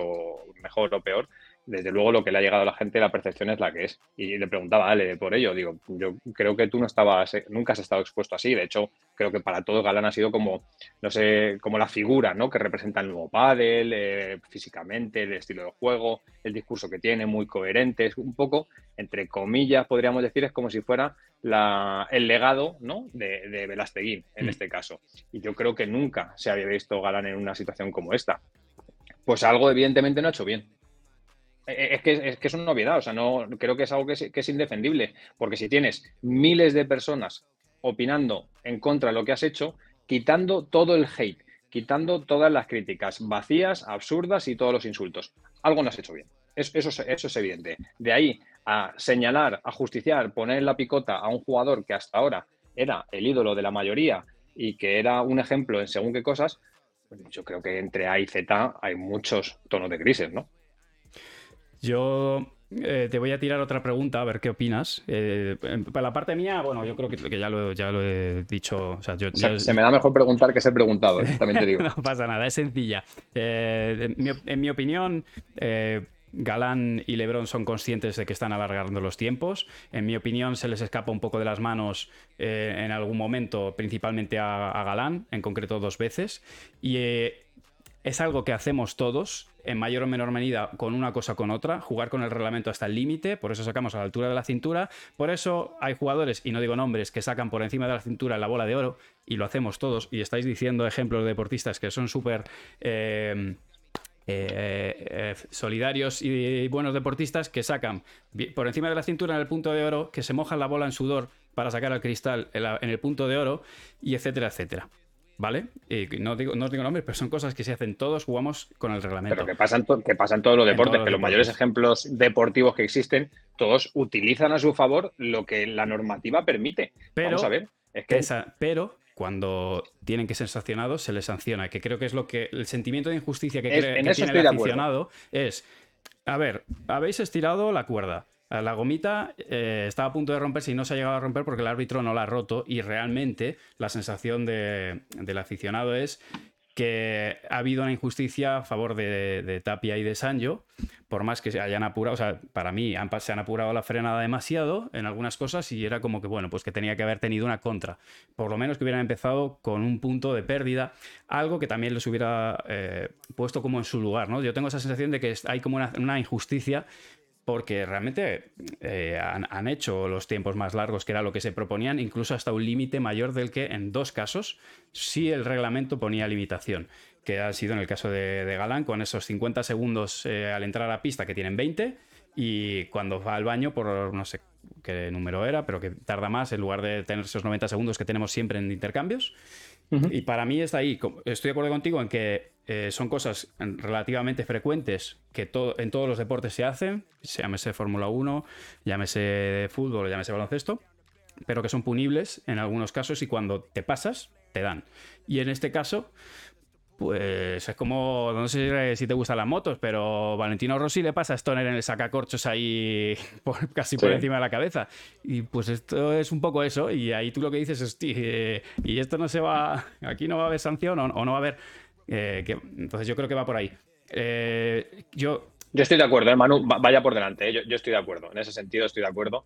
Creo que eh, aún siendo conscientes, como creo que no está premeditado, ni creo que lo estén haciendo mm. para eh, que tengan la sensación de que pueden hacer lo que quieran, como les están diciendo y nada por el estilo, porque creo que son dos deportistas que hablan por sí mismos, eh, pero sí que creo que para eso hay un juez árbitro y que una cosa es ser permisivo, que creo que está bien, y tener mano izquierda, y creo que está bien, no lo olvidemos, porque muchas veces ha pasado lo contrario, que con los jueces árbitros es como, joder, que no tienen mano izquierda en según qué situaciones y demás. Entonces creo que está bien ser permisivo y ser laxo, por decirlo de algún modo, y otra es eh, si ves que eh, se está alargando, aunque sea de forma inconsciente, porque a lo mejor llega un punto en el que es de forma inconsciente, si ves que se está alargando, pues tienes que dar un aviso. Ya está. Y si el jugador no lo entiende, la normativa es la que es. Punto y final. No, no hay más. Entonces, yo en ese sentido sí que estoy de acuerdo. Pero donde voy es las relaciones causa-efecto que, se realizan con respecto a todo esto, que es, si tú te metías en redes sociales, era eh, Sanjo y Tapia, vosotros sois los verdaderos ganadores, sois los vencedores, los vencedores morales, no todo vale para ganar, vosotros... Yo creo que esa no es, eso no plasma la realidad de lo que ha pasado. Estamos de acuerdo todos en que juegan con el tiempo porque pueden jugar con el tiempo. Si no pueden jugar con el tiempo, no juegan con el tiempo. Es tan sencillo como eso. Con lo cual, ¿es ético, moral o no? ¿Cómo no va a ser ético moral ceñirte a las reglas que hay? Es que es lo más ético que hay. ¿Qué pasa con algunos de los deportistas más alabados, loados y por mí el primero, no de este país, del mundo, hacen ese tipo de cosas? Porque es normal. Porque en la élite, cada décima de segundo en muchos deportes cuenta. Cada segundo cuenta. Cada toma de decisiones cuenta. El poder pararte a pensar cuenta. Con lo cual, es normal. Tenemos que empezar a normalizar que en el pádel está todo tan ceñido, tan discutido, que una pelota de verdad lo cambia todo, como pasó en la última final entre Sancho Tapia y Lebron y Galán, sin ir más lejos. Con lo cual, eso de ese ético o moral, de verdad, si hubiera sido algo amoral por completo, creo que hubiera sido completamente llamativo. O sea, hubiera sido algo eh, suficientemente escandaloso como para que se hubiera formado todo lo que se ha formado. Para mí es la reiteración lo que hace que sea eh, objeto de poner el foco. Y sobre todo una cosa, que creo que es Sancho quien pone el foco en ello. Yo creo que es Sancho quien pone el foco en ello, y creo que es parte también de estar en una situación de tensión a 150 eh, pulsaciones por minuto, ver que te están comiendo parte de la ventaja que tenías, porque en el mismo discurso Sancho, que es un jugador hiperinteligente, se dirige al juez árbitro. Probablemente a lo mejor no sabe ni que le están, ni que le están grabando y le explica que llevan 15 minutos fuera de, en el tercer set y automáticamente él se reenfoca y habla con Agus y le dice vamos a hacer el primer servicio sobre el cristal, que reste donde quiera. Entonces, ¿Quiénes somos nosotros para gestionar, para hacer una relación causa-efecto con respecto a lo que ha pasado cuando ni los propios jugadores que son los protagonistas la hacen de forma directa? Porque Sancho podía haberla hecho y no la hizo. Entonces, eh, no sé, yo creo que se ha ido todo de madre, sinceramente, y lo digo de verdad. Y creo que me, ha gustado mucho la reflexión que has hecho al principio con respecto a que hay varias. Em, no sé, varios inputs que coinciden en un espacio o en una circunstancia concreta, que en este caso es el tercer set, que hacen que sea una, bueno, pues se dé una situación completamente eh, anómala. ¿Quién es el culpable? Yo creo que no hay culpables, eh, sinceramente. Para, mí hay, lo digo de verdad. para mí hay responsables. Más que, o sea, no, lo declaro culpable, pero para o sea, yo sí marco la responsabilidad. Eh, porque creo que al final, eh, cuando, cuando tú haces así, te vas al baño o cuando eh, te paras y hablas con tu compañero, eres responsable de tus actos, igual que si yo voy a 140 y me para la policía, soy responsable. Si no me paran, llego antes. Vengo antes de Portugal. Si me paras, sé que me crujen. Y a lo mejor el que está ahí a 100 por hora me ve pasar a 140 y llega y dice que cabrón, este está llegado antes que yo, yo vengo aquí cumpliendo el reglamento y ese llega antes. Yo creo que vamos. Claro, pero, pero, pero, pero, que se, pero, pero que se te esté valorando si tú eres una persona ética, moral, si eres, si eres un, buen padre o no, que te parecería completamente es desmedido. Es complicado. Eh, o sea, si juntamos moralidad con competición, eh, realmente hay veces que se entrelazan y es, eh, Sobre todo porque cada uno tenemos un rasero y cada uno tenemos una moralidad en ciertas cosas y, y cada uno tiene el límite un poco más arriba para abajo. Creo que no hablamos de una dicotomía sí o no, sino de un límite en el que cada uno diría, pues a lo mejor si sale una, hay muchos que decían, no, si hubiera salido solo una vez, pues todavía, pero no, el, el tema es que son dos o son tres. Creo que hay un rasero en el que cada uno de repente ya se le colma el vaso y ya dice, esto es una vergüenza. Sí. Otro que tiene esa línea roja más alta o más baja y creo que todo o la mayoría del aficionado coincide en que hubo eh, hubo algo que no estuvo bien. Cada uno lo señala en una escala. También pues, depende de, que, de quién sea forofo o no, o depende de su personalidad. Pero a mí, yo la reflexión que te pido ahora es: ¿crees que esto sienta un precedente de cara a próximos torneos? ¿Crees que esto le pone, Sí. pone un nuevo suelo en cuanto a las reacciones en redes sociales hacia los jugadores? Que es. Esto es eh, en el fútbol, que no me gusta el fútbol, pero yo o sea, yo te juro que, es que además no me gusta el fútbol, o sea, no lo sigo, pero eh, las- tú ves la- lo- la- el odio que se le tiran a los jugadores de fútbol y, y Sí. están ya acostumbrados, aunque no es lo normal. No, eh, que, como digo, no defiendo ni, eh, ni- no, no estoy defendiendo a Lebron y Galán, ni mucho menos, sino que hablo ya como deportistas porque hoy es Lebron y Galán y, Galán y mañana eh, puede ser otro. ¿Crees que vamos hacia eso? Desgraciadamente sí. Quiero decir, eh, con respecto a la parte de redes sociales, sin ningún tipo, sin ningún tipo de duda, pero no por el pádel, es que la sociedad camina a eso. Ya. Y es la verdad, entonces somos de extremos y, y somos incapaces de ver lo positivo, lo aprovechable o los puntos de unión en el que consideramos contrario. Mm. Simplemente vemos las debilidades, las eh, negligencias o lo criticable y, y es así, eh, pero en cualquier plano, eh, político, social, cu- cultural, educacional, deportivo, el que sea. Creo que la sociedad cada vez está más polarizada en todos los sentidos, con lo cual, ¿cómo no iba a serlo? Un deporte emergente como es el pádel, que es de la gente al final y que crece y se vertebra en torno a la gente.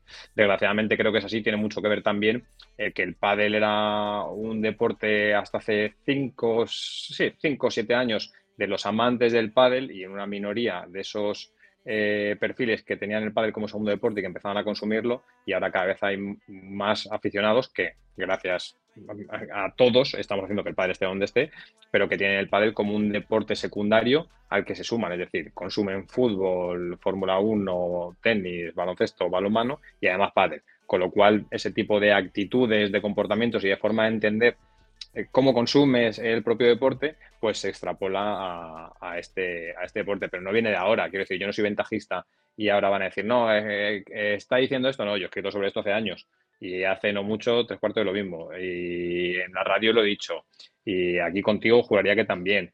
Con lo cual, y he sido bastante tajante con respecto a las actitudes que a mí no me gustan, pero no me gustan en la vida en general. Eh, quizá también es por un proceso vital que yo he vivido en los últimos años que intento ser más empático con el resto y no me convierte en Gandhi ni en mejor persona. Pero creo que si todos fuéramos un poco más empáticos, en general nos iría, nos iría mejor a todos, probablemente como sociedad.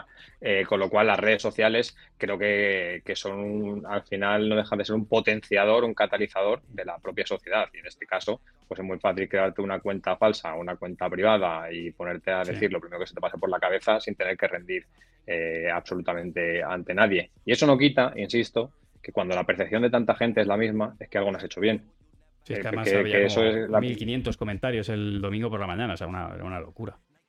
Pero en cada una de las, pero que es lo que te digo, a mí que al final yo tengo la repercusión que tengo en el social media, de- se generó un debate, un hilo ahí sobre, y yo decía, pero bueno, ¿y esto qué, qué tiene que ver Sí. conmigo? Entonces, yo, yo creo que cuando tanta gente pone el foco sobre algo es porque algo no se ha hecho bien. Y creo que, que esto hila con la primera pregunta que me has hecho, sí creo que sienta un precedente con respecto a ello. Y creo que a partir de ahora se va a ser bastante más, eh, no sé si susceptible, pero se van a coger al reglamento puro y duro. Te Y, digo y- y que... ¿sabes lo que pasa? Sí, Lo que pasa es que de- dentro de dos torneos, cuando sea así esta, y una situación parecida se dé y perjudique a alguno de los jugadores que en ese momento estén en el top de la afición, la gente dirá que el, afi- que el juez árbitro de turno, la juez árbitro de turno, fue poco, fue poco laxo, tuvo poca mano izquierda, etcétera. Cosas que, que ya hemos vivido, porque al final el que un día dice A, el día de mañana va a decir C, porque no va a hacer retrospectiva sobre ello, ni va a hacer eh, autocrítica o análisis. Entonces, creo que sí, entre todos. Al final es que el pádel, eh, hace poco lo hablaba eh, con respecto a otro tema. El pádel está en un momento en el que tiene que decidir qué quiere ser en muchos aspectos. Y uno de ellos es el tipo de aficionado que quiere tener. No es Alberto Bote quien tiene que decirlo porque no tiene ningún tipo de potestad sobre ello. Pero creo que entre todos tenemos que valorar qué tipo de afición queremos ser. Yo prefiero una afición eh, respetuosa, que se divierte, que es de su jugador, de su equipo, que es participativa, que es caliente, porque a mí me gusta ese tipo de público. Yo me lo pasé en Italia como un enano, narrando, pero como un enano, las cosas como son. Pero no me gusta el tipo de afición como he vivido en según qué torneos. Y hablo de algo que he vivido en primera persona, no me lo cuenta nadie. Como he vivido en el Wizzing Center, en Madrid, en mi ciudad, eh, en la que se insultaba a jugadores llamándoles hijos de puta, eh, payasos, etcétera. Yo no quiero eso y creo que estamos en un buen momento para definir qué tipo de afición queremos ser. Y es muy fácil señalar al de enfrente. Probablemente yo soy el primero que tiene que, eh, con las cosas que publica, deja de publicar, pues a veces también tendré que hacer autocrítica porque en cierta medida genera opinión. Y, pero todos debemos hacer un poquito de, análisis con respecto hacia dónde estamos llevando este deporte, porque están en el, probablemente en el momento más determinante de, su historia para saber qué quiere ser en, según qué facetas. Estoy de acuerdo. Eh, bueno, eh, no sé si quieres añadir algo más, que, sé que es un tema jodido. Eh, es, un tema delicado, sobre todo porque cada uno tiene su... Yo, yo, quiero también deciros a, toda la audiencia, yo, yo no soy... pues, o sea, no voy a defender a Lebron, a Lebron y Galán en cuanto a, a, a alargar los tiempos, ni mucho menos, pero yo como jugador también he rondado en ocasiones el límite en el reglamento y soy sincero, cuando me he pasado, y como entrenador, o sea, yo os reconozco abiertamente que yo como entrenador sé que no puedo hablar y en algunos momentos yo a mis chicos o a mis chicas eh, les, he dado algún comando y cuando Paco se gira y me dice, Manu, eso es. Pues hago, tienes razón. Soy una mala persona. Eh, e, es bueno. No, es que esa es la. Mira, me, encanta que hayas acabado con la frase que iba a decir yo. ¿Es, ¿Eso te convierte en mala persona? No. Hay que normalizar el fallo. Hay que normalizar. No, es un fallo. Yo sé que estoy al límite. O sea, yo lo sé, pero, asumo las consecuencias. Sí, pero, pero, se me gira Paco y me, y me amonesta. Lo respeto, me lo como. Y yo creo que es lo que faltó el otro día. Es eh, alguien que te diga. Para mí, te ha pasado. Y sin más. Para mí también. Sí, para, para mí el error está ahí. Y ojo, eh, que no hay que matar al juez árbitro, que hay que verse luego también En, una silla arbitrando un partido en el tercer set donde tienes a un banquillo diciéndote cuidado con esto, tal. Eh, los otros no dejan de ser los números uno, que evidentemente, pues también eh, al final no es lo mismo, esto pasa en cualquier deporte, arbitrar a una pareja de más ranking mm. que a una de menos. La justicia, por mucho que nos guste, aunque debería, no es cierto, ¿vale? siempre tiene una parte subjetiva.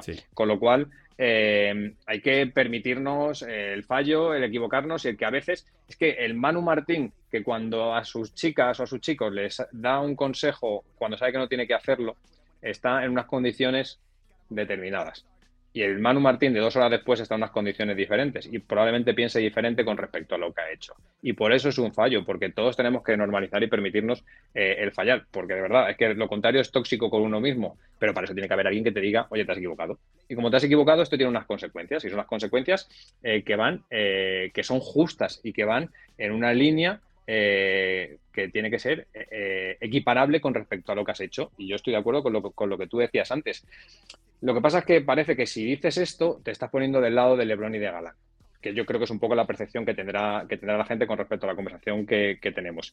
No se trata de estar con Lebron Galán, eh, con Sancho o con Tapia. Para mí, yo la, fortuna que tengo en este caso quizá por ser narrador, por ser periodista, es que más allá de mis filias y mis fobias, que las tengo como todos, no, no me significo demasiado con respecto eh, a quién gana o quién no. Hago un análisis sobre lo que ocurre y por todos he sabido que yo soy eh, de que el mejor proyecto que existe en el pádel para mí son los números uno, pero si ganan Sancho y Tapia jugando como jugaron en el torneo anterior en Austria, no es que me alegre, es que soy el primero que escribe y se deshacen elogios, ¿no? Porque yo intento tener una información o comunicación en positivo, que es algo que se me critica mucho, pero que es mi estilo y que es el que intento mantener porque creo que para el otro, pues ya hay mucha gente también. Eh, entonces, no se trata de ser de Galano Lebrón, justificar a Galano Lebrón, eh, se trata de ser, como decía antes, de normalizar un poco las cosas, hacer un análisis sobre lo que ocurre, redefinir por dónde está cambiando el pádel en según qué conceptos y a partir de ahí, pues también ser, más empáticos. Y, de verdad, yo creo que el que piensa que todo lo que ha pasado está fue justificado, aunque se hayan equivocado de forma reiterada y de forma premeditada, yo creo que es desproporcionado. Lo digo de verdad, ¿eh? Fíjate, digo, aunque sea premeditado, es decir, aunque diera por hecho, que no lo doy, que Galán y Lebron han hablado, oye, vamos a bajarle a esto y vamos a hacer, si no nos van a, no nos van a sancionar, tiramos por donde sea y ya está. Aunque fuera así, creo que es desproporcionado porque creo que no está justificado. No creo. Y como no creo que sea premeditado, pues con más razón todavía. Entonces, no sé, eh, a mí es que me da pena, porque al final, mira, ¿sabes una cosa? Lo decía hoy en el podcast, ¿sabes una cosa que me da mucha pena? Se está hablando un poco de Estupa y de Lima. Muy poco. Sí, eso sí que Muy, es, muy es poco. verdad que tienen un meritazo y al final ha, se ha- deslucido un poco, porque además, no, fíjate, estamos hablando de, de la semifinal en lugar de la final. Pero y fíjate, ha- hace cuando hacen final, eh, creo que es en el primer torneo, en el segundo, me parece, en Estupa y Lima, yo publiqué algo así como en, en Twitter. Eh, Estupa, eh, cuando Estupa se separó de, Alex Ruiz, decisión que muchos no entendimos, incluyéndome a mí, eh, buscaba este estilo de juego, ¿no? Estar más suelto, Sí. tal, tal, tal, tal, tal. Si tú ves los comentarios, que no son muchos, pero los comentarios que hay con respecto a ese tweet, todos, esa, todos eran de hablamos en dos meses, máquina, Sí, verás, sí. tal, no sé no sé cuánto, bla, bla, bla, no sé qué. Dos meses después, estos tíos han ganado un torneo, ¿vale? Y el deporte, la vida, la sociedad, las redes sociales, nosotros, quienes sean, somos tan injustos con ellos que en lugar de estar poniéndose en el foco con el mérito que tienen, Pablo, que suma 50 títulos de World del Tour, el segundo jugador que más títulos tiene en la era World del Tour, una leyenda de este deporte, pasa desapercibido por completo. Estupa que ha ganado torneos con todos y cada uno de sus compañeros, me parece, desde que debutó eh, con Dineno, que encima rompe un proyecto que ninguno considerábamos que tenía que romper y gana torneo. Y sin embargo, estamos hablando de todo esto. Entonces, no sé, es de verdad, yo a lo mejor es esto lo que la gente quiere y quién soy yo para decir lo contrario. Pero yo, mi opinión, Alberto Bote, yo no quiero esto para, para el pádel, de verdad, y lo digo de verdad, ¿eh? yo no quiero esto para el pádel. Y si ganan y Lebron se equivocan, como si se llaman Alberto Botti y Manu Martín en el 2023, que será nuestro año en pista, Yo la acabo, yo, yo la Eh, acabo fijo. Siete veces por, por pues que, no, pues, pues que nos sancionen, Sí, que nos sí, sí, sí, sancionen y, que nos, y que nos digan dónde debe ser y ya está. Pero hacer juicios sobre cómo es una persona, sobre qué piensa, sobre qué siente, sobre cómo es como deportista, por, vamos a ponerle 45 minutos de error. Vamos a poner 45 minutos de error. Mm. ¿De verdad? ¿De, ver- de verdad? No sé. A mí quizá a lo mejor soy un poco eh, buenista, que es una palabra muy de moda ahora, ¿no? Pero yo no sé, me, ale- me intento alejar eh, un poco esto. Y tengo un compañero que me decía, esto lo, esto lo, lo arregla el tiempo. Es decir, que el tiempo un poco va a fagocitar la propia actualidad, lo que ha ido pasando y se olvidará. Sí, Pero yo de verdad me cuesta creer con todo lo que, con todo lo que ha ocurrido, porque las, las imágenes de marca, y esto es una cosa que sí que sé, porque al final es una de las cosas a las que me he dedicado o me dedico, cuesta mucho construirlas y muy poco destruirlas. sí, eso es verdad. Y la, y la imagen de marca de, de Galán creo que queda tocada en este sentido. Y cuando era muy buena, y me parece que desde el punto de vista del jugador profesional de pádel, creo que es el mayor icono que puede tener este deporte probablemente en los próximos 10 años.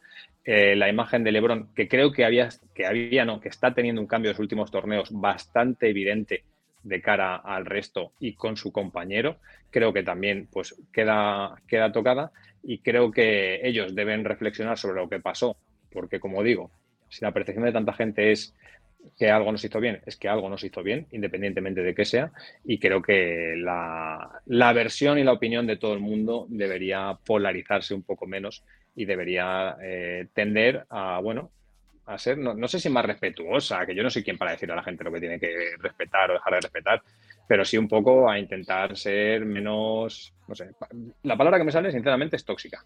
Vale. Y Sí, lo digo sí. de verdad, ¿eh?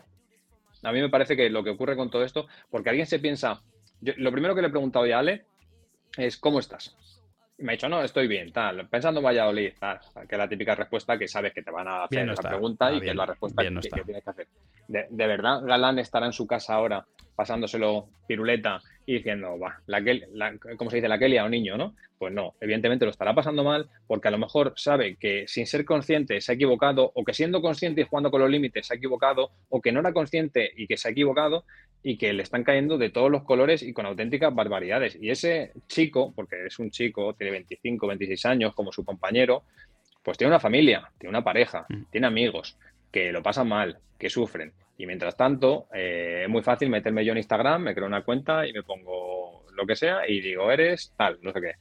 Joder, no sé, creo que no, creo que no cuesta tanto eh, intentar hacer las cosas eh, un poco mejor. Y si se ha equivocado, de verdad, que lo bueno de la democracia, afortunadamente, es la libertad de expresión y yo creo que se le puede decir a los deportistas, en este caso, cuando se han equivocado. Pero hay formas, hay formas de decir las cosas. Y yo creo que, de verdad, es que, que invito a todo el mundo a que se lea los, los feeds y los comentarios de todas las publicaciones de Huelpa, del Tour, de los jugadores, de lo que sea, eh, y que lean cómo son el 90% de los comentarios que hay. Y no, no, muestran discrepancia, no muestran crítica, que también, por supuesto, sino lo que es es falta de respeto, es juzgar a una persona sin conocerla, juzgar la carrera de un chaval que es el jugador eh, más joven eh, español en conseguir más títulos por una semifinal en la que probablemente se ha equivocado. Pues no sé, yo creo que está un poco desmedido y desproporcionado. Pero el padre de la gente. Así que a ver si entre todos pues somos mejor gente. Ahí queda. Pues oye, Albert, eh, millones de gracias por haber pasado por aquí. Eh, esto estará subido a mi podcast. No es el podcast de Esto es Padel, pero oye, estará, estará subido ya al podcast de Mejora tu Padel y a YouTube en un ratito. Y nada, y millones de gracias por, por darnos tu, tu opinión y, y, bueno, y estar aquí. Nada, es, a ti. Tenemos, tenemos, que hacer un crossover, ¿eh? De eh, mejora tu club o mejora tu padre club cuando, o algo así. ¿eh? Cuando tú quieras, claro que sí. Bueno, Albert, que tengas. Que, oye, mil gracias. Nada, al revés, al revés, a ti por venir, que seas, venías a tope y ahora te vas a tope, así que eh, nada, que sí. millones de gracias. Ya dejamos por aquí también tus redes sociales y la del podcast. El podcast ya está colgado también para aquí, para que lo escuchen. Y, vale, y nada, y nos estamos viendo. Y gracias a todos los que compartan mi opinión y, oye, pues disculpas a quien no la comparta, pero creo que intento hacerlo, por lo menos con, con, respeto. Y a partir de ahí creo que todos nos podemos entender. Sí, señor. Pues Albert, que tengas una muy buena tarde. Igualmente, Manu, gracias, chao. tío. A ti, buena tarde. Chao, chao.